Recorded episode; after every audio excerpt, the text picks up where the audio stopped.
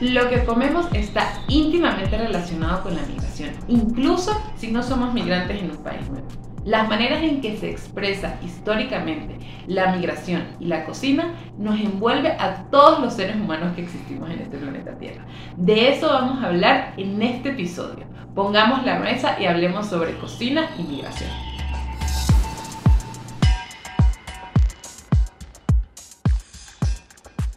De, pasa mucho en nuestra cultura que cuando, bueno, sobre todo en Venezuela, en Chile, no estoy claro cómo es en México, que cuando uno dice comer comida asiática, siempre piensa comida económica y accesible. Y hay restaurantes asiáticos y chinos súper, súper ricos que son caros, no son caros, cuestan lo que tienen que costar. Pero pero uno está como acostumbrado a, que eso, que la comida asiática o la comida del inmigrante, la mexicana, la española, la italiana, está como en un limbo muy raro, pero que siempre es comida económica, accesible. Entonces, claro, obviamente, seguramente hay una, influye que mucha gente llegó en un momento con su propuesta económica que era totalmente distinta y puso precios mucho más accesibles para que la gente lo probara. Claro. Y quedó ahí pero no siempre es así, porque siempre hay cosas muy ricas que, claro, que son restaurantes de alta cocina, pero como la gente tiene eso de que no, tiene que ser comida económica. Pues sí, yo creo un poco, un poco así, y, y es loco con el tema de, por ejemplo, la, o sea, es que aquí la, la, el tema de la cocina como tradicional mexicana está súper arraigada y hay mucho tema, primero como de migración eh, de provincia a ciudad, entendiendo que es un país grandísimo, entonces como que hay propuestas de cocina, o sea, sí, es, es, la misma como la misma lógica, ¿no? O sea, si es de una cocina de la provincia, tiene que ser más barata, ¿no? Porque pues la gente viene aquí a la ciudad, tiene que hacer esa propuesta.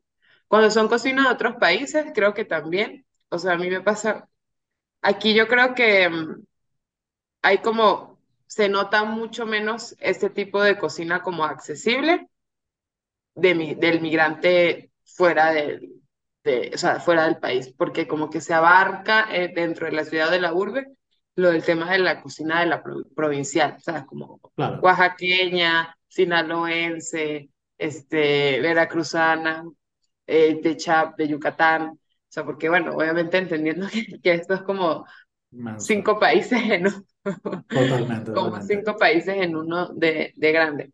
Pero sí, la gente tiene esa asociación y bueno, no sé cómo sea ya, pero pasa aquí con el tema de la cocina venezolana, que la gente luego se queja de pagar caro porque es como que, ay, pero ¿por qué voy a pagar por cocina venezolana tanto, no?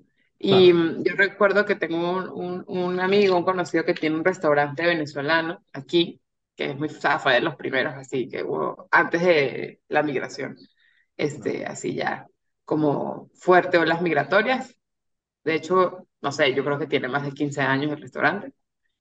Y, y está ubicado en una zona como decir Las Mercedes o no sé, ajá, o sea, como en una zona como de, trabajo y de restaurantes caros y tal. Y pues bueno, obviamente sus precios no son tan, tan baratos, porque además está en una zona ahí, paga una renta que debe ser carísima. Y me decía, como es que en verdad es como si la gente está dispuesta a pagar eso por el restaurante de al frente, que es carísimo, este, de cocina, no sé, justo italiana, porque tendrían que, porque tendría que ser comer cocina venezolana. Claro, claro. Que, es, que esa fue la gran pelea que hizo Gastón Acurio con Perú, que hizo un trabajo, digamos, que, que, que es un trabajo que se hizo desde una marca país. O sea, hubo ah, plata por, porque al final tú tienes que hacer una campaña de marketing muy fuerte para posicionar tu producto en otro. En otro. Y Gastón dijo, no, el ceviche, nuestra gastronomía es, comida de alta cocina. Y, y sin modificar la esencia de la cocina, logró posicionar eh, la gastronomía peruana a nivel mundial como cocina de buen tenedor. Obviamente hay chiringuitos donde comes mucho más accesible, pero puso la comida peruana en el precio que tiene que estar. Entonces, claro, eh, es un tema de que entra como el inmigrante que está entrando en un mercado, como investigando, tratando de hacer público y luego tienes que hacer un cambio muy fuerte que obviamente lleva plata porque lleva un, marketing de educar al consumidor. Sí, y eso, o sea, como que yo lo que pienso O sea, pasa mucho con la cocina venezolana y eso es una gran discusión. Bueno, yo imagino que a todo el mundo migración migrante le pasa. Es como eso, como bueno, pero no, es que carísimo, ¿cómo pagar una arepa? Por eso yo, bueno, o sea, hay justamente diferentes precios de, de la cocina venezolana afuera y uno tiene que ajustarse al lugar pues, que uno pueda pagar. O sea, es lo que yo digo. Yo digo, bueno, o sea, yo puedo pagar esto, voy a este. No sé, yo tengo ya, yo tengo así mis, mis, de hecho, mi, así como que mis niveles de a cuáles restaurantes venezolanos puedo ir que son accesibles para el día, un día que se me antoja comer, o sea, un pastel andino, ¿no? Pero, pero justamente sí, o sea, cuando la gente dice, qué caro, siempre entro en la, en, en, en, la diatriba esa, que es como que, bueno, mira, o sea, si fuera, o sea, claro, si obviamente se exceden precios así, sí, sí, ok, obviamente diría que sí, pero es como eso, es como que no te quejas, o sea, como que le digo, si te comes un plato de pasta, con salsa roja, no, ahí no es, o sea, ahí no es que ahí estás toma el ingrediente más caro del mundo, o sea.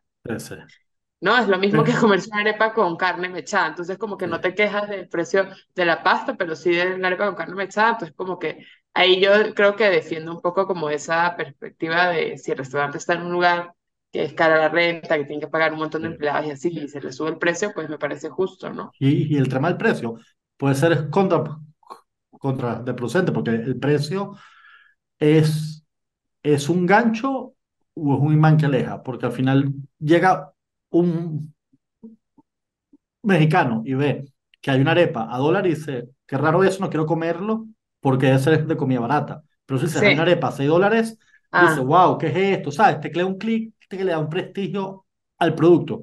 Entonces, claro, cuando uno quiere entrar a un mercado, tiene que buscar esto. ¿A quién le hablo? ¿A, a, a, mi, a mis paisanos o al gastronómico que quiere probar unas cosas, claro, entra en, en, un dilema muy, muy fuerte, porque sí, para, para el de la misma nacionalidad del restaurante es un oasis. Ahí Miro Popis, creo que se lo escuchó Miro Popis, sé que lo han dicho varios autores, que dicen que cuando uno emigra, uno puede perder la religión, el habla, la costumbre, pero la gastronomía nunca la pierdes. Siempre tienes esa conexión que siempre vuelves. Tú puedes dejar de hablar español, dejar de creer en la, la, religión que crea, dejar de hacer tus tradiciones, pero, pero la comida siempre vuelves.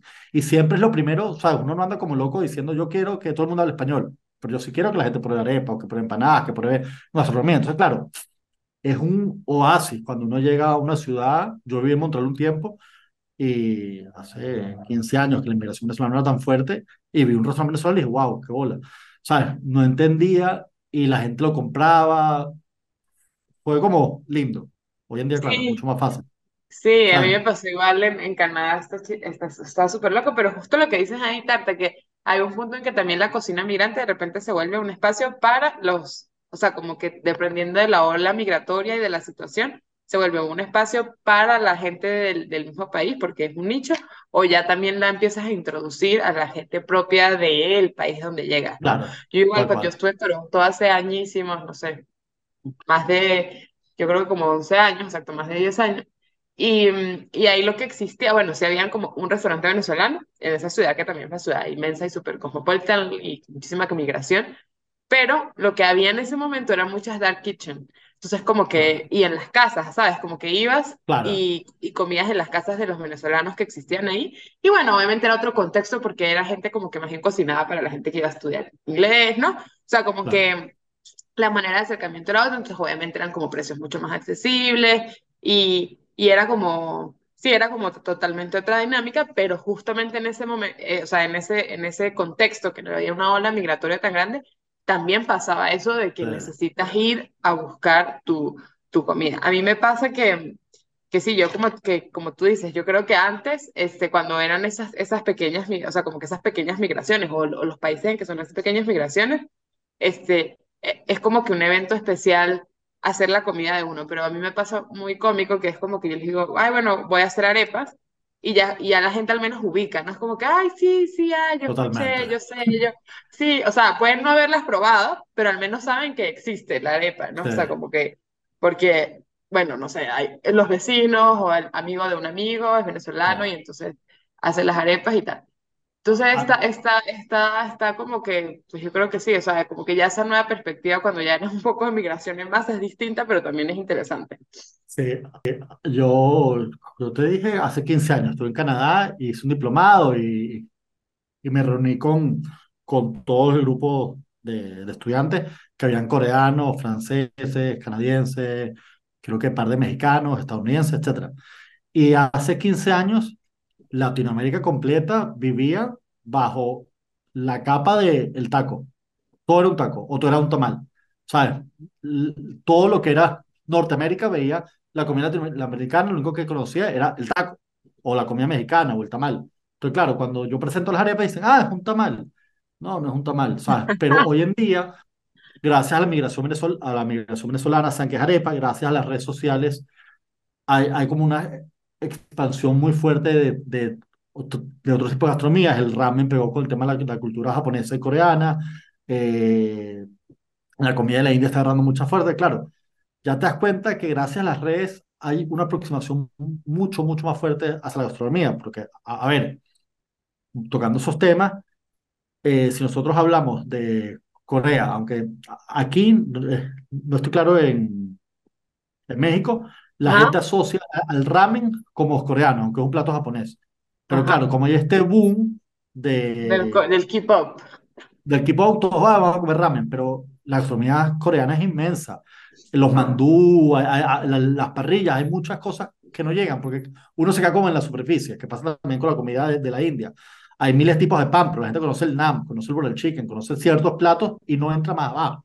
Entonces, claro, también la comida migrante es tímida a la hora de vender porque nunca llegas como al siguiente escalón. Siempre pides como lo primero. Sí, ahí, está, ¿no? Como lo mediático. Bueno, justo como lo mediático. Que, que, por eso las redes han, han, pegado un poco más. Sí, han pegado un poco más los platos. A mí me da risa porque, bueno, no, aquí el tema de la cocina asiática es súper fuerte y hay muchos, o sea, hay como muchas colonias asiáticas y aquí, bueno, a mí me pasó justo cuando yo estaba en Canadá que o sea, lo digo obviamente desde la ignorancia y que era una adolescente, básicamente. Este, entonces como que, bueno, yo no entendía tanto como que, bueno, que si Taiwán, que si Corea, que si uno como que, hay, bueno, la gente hacia allá, ¿no? Este, que si los japoneses. ese fue mi primer acercamiento, como poder distinguir que pasa igual, porque justamente, bueno, nuestra visión un poco eurocéntrica y occidental es como que todo lo que se salga de ahí es como todo mezclado. África es todo África, ¿no? Asia es todo Asia, no comes igual y y así. Pero bueno, en ese primer acercamiento, cuando, cuando fui a Canadá, pues me di cuenta que hay cocina taiwanesa y cocina japonesa, que todo eso cambia y que igual como en cualquier lugar del mundo funciona a través de las regiones. Aquí la gente lo tiene como muy ubicado, o sea, aquí en México, porque hay colonias muy fuertes como japonesas, chinas, coreanas, y a mí eso me gusta muchísimo. Aquí lo que dice, no, aquí el ramen sí está súper ubicado, o sea, aquí el ramen ya estaba como que este, adquirido antes del boom del K-pop, entonces la gente sí sabe que el ramen es japonés, o sea, súper. Y de hecho, hay un, hay un restaurante que, igual el udon, y hay un, restaurante hay un restaurante aquí que es súper famoso, que sale justo en la película esta de Amores Perros, que, que es eh, como que un restaurante que está ahí en una, en una calle de las principales aquí en Ciudad de México, y ese restaurante tiene, creo que son 25 años de comida japonesa y, o sea, y, ya la gente, o sea, porque justamente está cerca de la embajada japonesa, pero ya la gente como que, o sea, imagínate, hace 20 años, que eso en Venezuela, yo me acuerdo cuando llegó el sushi, o sea, o sea eso llegó ya, yo, yo ya estaba, o sea, yo ya iba a comprar cosas, ¿sabes? Yo ya era grande. Y aquí hace 20 años ya existía un restaurante japonés súper grande que hacía cosas japonesas. Entonces aquí la cocina, la cocina de migración asiática tiene una, una aproximación particular. La gente, bueno, no todas las personas, pero sí siento que está como inmersa en, en sí, como en, en, la, como que la manera de socializar la comida aquí. y sí se, ah, ah. existen como esas distinciones de coreano y japonés, total, o sea, como que sí, la gente luego lo puede reconocer. Aquí hay esos restaurantes de ramen que deben tener por lo menos 10 años, que son bastante famosos. Hay taiwanés también, de Singapur, pero, pero es eso, siempre es lo, la punta del iceberg. ¿Sabes? Tú ves que tienen otros platos, etcétera, pero como que la gente no se aproxima siempre a probarlo. Siempre queda como en, en lo básico. Pasa hasta con la cocina venezolana, ¿no? Que la gente es como arepa y, y ya, ¿no? Que, que, que, que, la gente ha lo común, incluso con la cocina italiana, que es la cocina más replicada en el mundo. Tú te pones a ver y, son los cinco platos más comunes, sin entrar en, en, en los tipos de pizza pero la cocina italiana tiene variaciones, eh, otros platos que no son tan populares porque no llegaron a posicionarse. Que hay, que hay un tema mediático de cultura, de gastronomía, de ingredientes, etcétera, porque también hay un tema de realidad que tienes que adaptarte al país en donde estás, con los ingredientes que estás y la cultura. Sí, como que justamente el tema también, bueno, aquí entra un poco el tema político en el sentido de que, bueno, lo estaba yo revisando ahora como en temas de cocina fronteriza y como que la identidad culinaria, si es individual, si es colectiva, como que justo también pasa que las políticas, como de, lo, estaba viendo, de cómo influían las políticas nacionales, o sea, como cuando tratas de, de hacer una política nacional como completa, y cuando existe, entonces como que desde el, o sea, incluso desde la manera en que creas la identidad culinaria, creas un plato nacional, ¿no? O sea, como que creas un plato completo. Claro.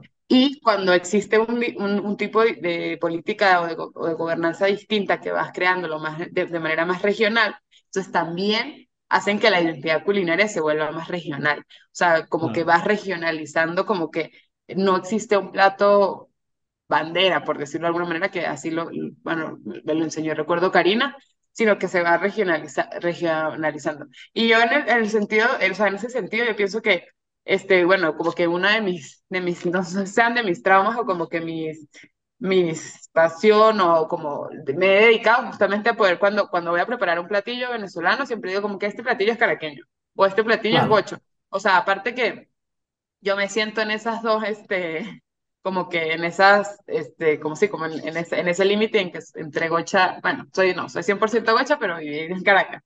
Y entonces como que... Asúmelo. Gastronómicamente eres bisexual, estás en ambos bandos. Literal, entonces como que es, es, cómico, porque bueno, entonces como que bueno, prepara un plato y es como que bueno, este plato es gocho, y después como que bueno, este plato es caraqueño, o sea, como por decirte la, la, pero es loco porque la gente empieza a asociar cosas nuevas, y a mí me parece que eso es una labor que, que es bonita en el sentido de como crear identidad también, o sea, como colectiva, pero individual. O sea, es como algo venezolano, pero algo que la gente no se espera. Como por decirte la torta de plátano. Sí, total. O sea, que eso es caraqueño 100%. O sea, en mi casa en, Venezuela, en, en Venezuela, en mi casa en, en San Cristóbal o en Mérida nunca las hicieron, pero mi abuela, que es gocha, pero más caraqueña, o sea, vivió añísimos en Caracas, siempre lo daba en, la, en el almuerzo, ¿no? O sea, como hacia la, la torta de plátano, no sé, tenés la carne, el arroz, la ensalada y torta de plátano. Y yo la preparé aquí y la gente se quedó súper como, wow, o sea, como que esto es venezolano y que sí. O sea, es, es caraqueño, mejor dicho. Es que, es que es complicado porque al final eh, eh, el apego que lo hablamos en un capítulo va desde lo individual, lo regional y, y el país. Entonces, claro, hay platos que son muy ricos para uno porque tiene una carga emocional muy fuerte que te recuerda a tu abuela, pero luego está el regional, que es como se... y luego el nacional. Entonces, claro, como tú dices, hay, que ir con la bandera de cada cosa y explicando para que lleguemos un poco más, por lo menos. Volviendo al tema de inmigrantes, yo siempre intento buscar un, un restaurante donde haya gente de la comunidad. Pasa mucho. Sí, ese es clásico, chino ese es clásico, ese y, es clásico. Y nunca, y nunca ves un chino. No, y, o, no o vas a la India y chino. Entonces, claro, hay que buscarlo. El otro día vi a un crítico gastronómico que me pareció la cosa más genial. Él es asiático, él es chino, él está en, As, en, en, Los Ángeles y él explica cómo encontrar un, un buen restaurante chino. Y él dice, ve a Yelp para estas aplicaciones de puntaje y busca cualquier restaurante que tenga 3.5. No que tenga 5, no que tenga 4, no que tenga 3. 3.5 y explica su teoría, es que dice, culturalmente los chinos somos mal, malos en el servicio, malos, pero somos buenos cocinando. Entonces, claro, la gente pone 5 en comida, 2 en servicio, entonces el promedio te da 3.5. Entonces, claro, él dice que esos son los verdaderos restaurantes donde va el chino, que tengan 3.5, porque culturalmente ellos están acostumbrados a que tú tengas que llamar al mesonero, que el mesonero no esté pendiente de ti, que tengas que Entonces, claro, es un tema cultural que uno no entiende, pero cuando te relacionas con, con la gente nacional del país, entiendes y entras en, es, es, es, forma de ser, en su dinámica. Y, y, y, por ejemplo, yo que comía muchos restaurantes asiáticos, a la tercera ida pido el menú escondido. todos los restaurantes asiáticos tienen un menú que no lean a todo el mundo. Normalmente está en el idioma original, pero con Google Lens tú puedes traducirlo. La ¿no? Trae la fotico, porque claro, ellos dicen al, al, a la persona del país le vendo, hablando de chino, el arroz, la lumpia, el primavera roll y el, el pollito agridulce. Pero a, a, los del país le vendo otra cosa totalmente distinta. Claro, cuando tú pides el menú escondido, tienes locuras, tienes mil cosas súper ricas que uno ni se imaginaba que existen.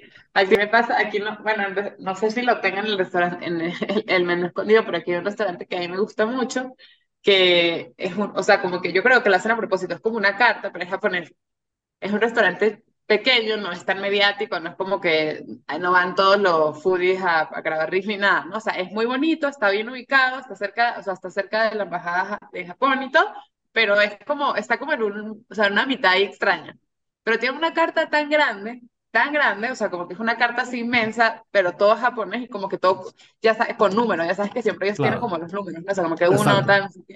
Entonces yo creo que la gente se harta tanto de ver todo lo que hay, que es como que ramen, ¿no? Exacto. Este, o sea, como que ya, entonces, no, pero cuando yo, yo me he detenido así a empezar a leer plato por plato, y es como que, mira, este plato que, o sea, este plato que y así, o sea, haciendo ese, ese, ese, porque aparte si pides, lo te, o sea, si pides como que, ay, ¿me puedes recomendar algo? Te recomiendan chichito, o sea, ¿no? Como que los, esta ensalada, no sé qué, y ya. Y así descubrí unos pescaditos espectaculares, y el señor como que me volvió, no, esto, no, estos son tiras, o sea, son como tiras, ah, o sea, sí son, o sea, sí son el pescado, son unas tiras, pero tienen como un tempura espectacular, o sea, una cosa loquísima, los descubrimos así entre que buscando en el menú así platillo por platillo, nos pregunta el mesero como que seguro quién es, fue como que sí, nos, nos, nos gustó, y, y ya, y lo pedimos, y bueno, desde en adelante siempre pedimos ese platillo que nadie nunca lo pide, que nadie nunca lo, como que lo, lo ve, porque siempre, o sea, las cartas tan grandes que tú ves de una vez, o sea, arroz, entonces como que vas arroz, este, sopas, no sé qué, y pides como que lo primero, pero es un montón de, de, de platillos que hay ahí, entonces bueno, como que sí, yo creo que el tema de, de, la migración existe como esas dos capas, ¿no? Como que la cocina mediática, que, que, te crea una identidad también un poco como, que está bien tenerla, ¿no? O sea, como que esa identidad que te pueda unir y colectivizar como con las otras personas paisanas tuyas, coterráneas, ¿no? Pero siempre, o sea, como que yo creo que siempre hay que tener en nuestra mente que cuando nos queremos aproximar a una gastronomía este, migrante, o, sea, o que, o que la podemos consumir en un país que no es su país de origen, esa es solamente la primera capa, ¿no? O sea, como que hay un montón de capas internas que, como dices, desde la comida casera, o sea, desde la comida casera que no te van a ofrecer, hasta la variedad de platillos regionales que son como capas y capas y capas y capas que van bajando. Sí, lo, lo, importante es entender que, como en nuestro discurso siempre, que la mesa es un punto de encuentro y que entramos todos, que hay que probar, tener esa curiosidad de buscar otros platos, de salir de eso y compartir en la mesa. Como esperamos que ustedes escuchen este podcast, lo compartan, comentan y lo recomienden. Sí, y que pongan su comida. ¿Cuál es tu comida de, o sea, de país? Además de, pues, o sea, bueno, además de que fuera la chilena, por decirte algo, de país favorito, o sea, como que cuál, cuál es la que más te gusta. India, la India. Okay. Totalmente. E incluso hice como cuatro cursos de comida en la India, ¿sabes? Me encanta. Sí, ese, e, e, ese manejo tan complicado de especies que balanceas todo en un solo plato es increíble. ¿Tú? Mm, no sé, no sé. O sea, que, es que estoy muy, este, estoy muy sesgada por la cocina mexicana, pero podría reflexionar al respecto. Es que sí, como que me, ya ahorita podría decir que la cocina mexicana, pero bueno, también porque fue la que forma parte de, mi día a día y siempre como un platillo no por descubrir por lo que comentamos de la regional, pero si no fuera la mexicana, creo que la, la libanesa. Ah, rico. Bueno, comenten ustedes en... ¿Cuál es la de En, Spotify, YouTube, donde estén escuchándonos, comenten cuál es su comida preferida y nos escuchamos la próxima semana.